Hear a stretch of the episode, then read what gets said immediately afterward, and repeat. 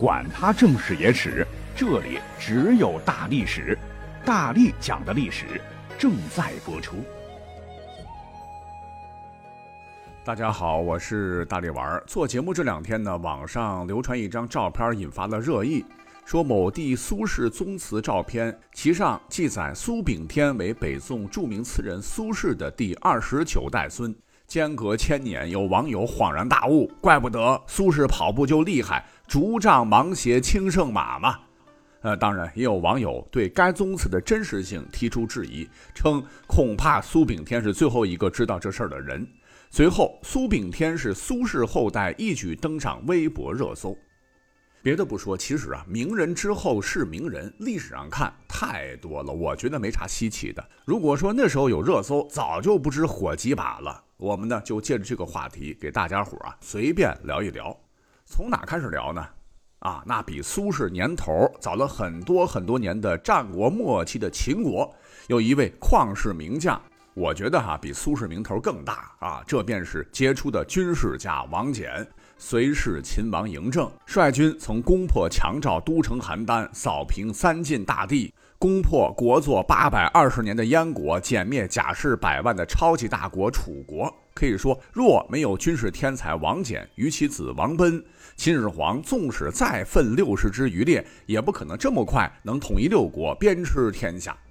他呢，也和一代战神、人屠之称的白起以及李牧、廉颇并称为战国四大名将。但很明显，他更有智慧，其他三位都非善终。王翦却是未雨绸缪，爱读历史，早就看透了“兔死狗烹，鸟尽弓藏”的道理。如当年他亲率六十万大军伐楚时，一边行军就一边派士卒不断飞驰咸阳，向嬴政汇报战况时，索要良田、大宅、美女、金银财宝。嬴政不怒反喜，看来王翦对朕的江山没啥企图啊，对他是更为放心。就这一点说起道理来，谁都知道。但尝过权力的滋味后，没人能做到洒脱说拜拜。王翦可是历史上第一个这么做的。而后依葫芦画瓢的第二位，就是几千年后平定安史之乱的有大功的郭子仪了。有老祖先打样，那后代大部分肯定是安然无恙了。王翦之孙王贲之子，秦朝大将叫王离。统一后，常年跟随修筑长城、防御匈奴，跟元太子扶苏关系密切的蒙恬抗击匈奴，率兵戍边，防备胡人。当秦末起义烽火燎原时，他曾率领长城军团与章邯共四十万秦军主力，与复国的楚国上将军项羽率领的五万楚军战于巨鹿。可是呢，被初生牛犊不怕虎的项羽击溃，章邯投降，王离被俘，从此下落不明。那这是没办法的事情哈，被时代洪流所裹挟。但这不是重点哈，重点是王离有个长子叫王元，迁居复国的齐国避祸，成为了琅琊王氏的始祖。次子王威据说为汉扬州刺史，其九世孙王霸迁居太原，成为了太原王氏始祖。这些后辈们谨遵先辈教诲，傲不可长，欲不可纵，志不可满，乐不可极也。总之吧，啊，使得家族人丁兴旺，人才辈出。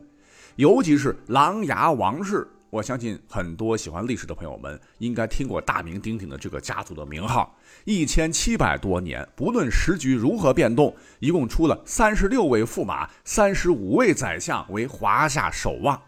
最出名的人物当属二十四孝之一的卧冰求鲤的主人公王祥，以及辅佐晋元帝司马睿南方建立东晋的权臣王导，以及书圣王羲之等。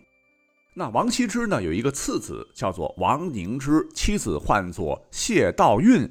而这位谢娘子啊，她呢乃是南北朝时期的著名诗人、佛学家、旅行家、大诗人李白、杜甫崇拜的偶像谢灵运的姑奶奶。王羲之算起来，呃，是他的太姥爷。那么，在诸多王羲之的后代当中，在明朝的时候，还出了一位至今仍声名赫赫的人物，这就是立德、立功、立言皆居绝顶的王阳明。呃，也可以称作王守仁啊。他开创的心学将儒释道三教合一集大成，影响了明清两代和近现代，还远播日本、朝鲜等国，甚至被评价为数百年来能把学问在事业上表现出来的只有两人，一为明朝的王守仁，一则才为清朝的曾国藩。评价之高，令人啧舌。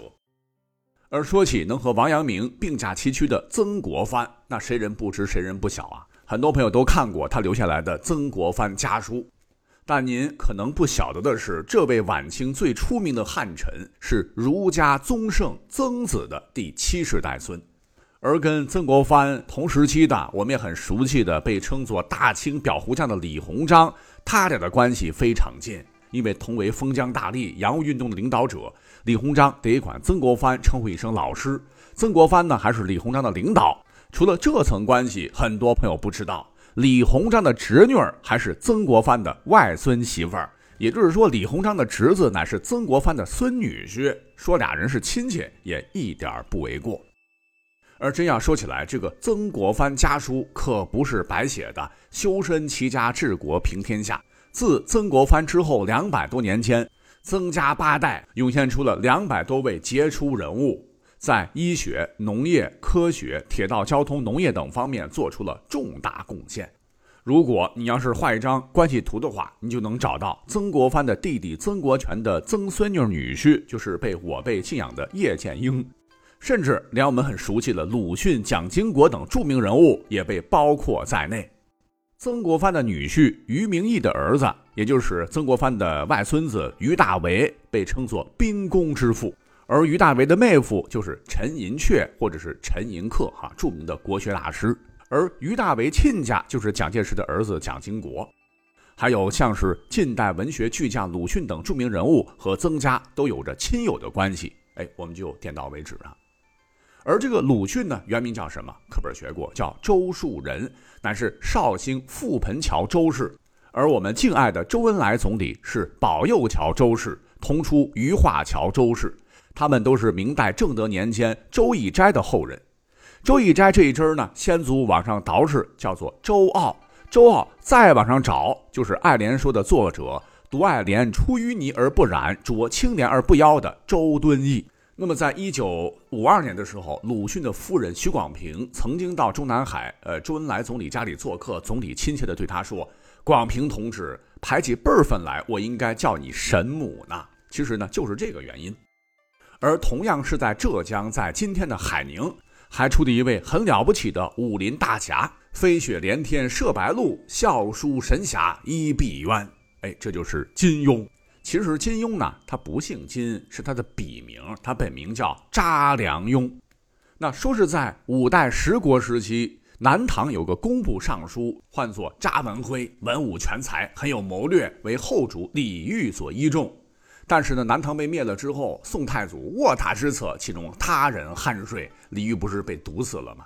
靠山倒了，在北宋太祖的乾德元年，查文辉的这个弟弟查文征一家迁徙到了江西婺源，为了避祸。那这里江岭烟雨，繁花缭绕，跟江南很像，就隐居了。查文征就成了浙江海宁原花查氏的直系氏族。等到元末，天下大乱，后人查瑜为了躲避战乱，就来到了浙江嘉兴教书。啊，觉得这里呢跟婺源很像，就搬到了元花镇居住。世训子孙，书香门第，诗礼传家。这一支果然厉害。查氏家族共出了二十二名进士。康熙年间，一门十进士，叔侄武翰林，成为了科举史上的神话。那到了近代，查家各行各业也是翘楚级的人物辈出。你像是现代诗歌第一人、著名翻译家穆旦，穆旦是其笔名，原名查良铮。他呢是把这个姓查。就是你如果念的话，就是茶茶找那个茶哈，不是分为上面是个木，底下是个旦嘛，叫做木旦。而同辈的查良镛呢，就将这个镛金字旁一个这个庸俗的庸，就拆成了金和庸，笔名叫金庸，开启了另一条不一样的文学创作之路。那同时，金庸呢还有一位亲戚，这就是海宁徐家的徐志摩。那首诗我们都很熟悉哈，轻轻的我走了，正如我轻轻的来。他和陆小曼的故事就不多讲了，少儿不宜。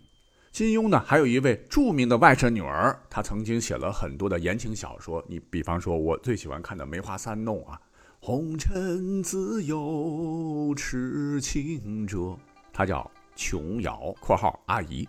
那还不止这些，他还有一位了不起的亲戚，这便是五代十国时建立吴越国钱镠的三十三代孙，唤作钱学森。世界级的著名科学家，两弹一星的重大功臣。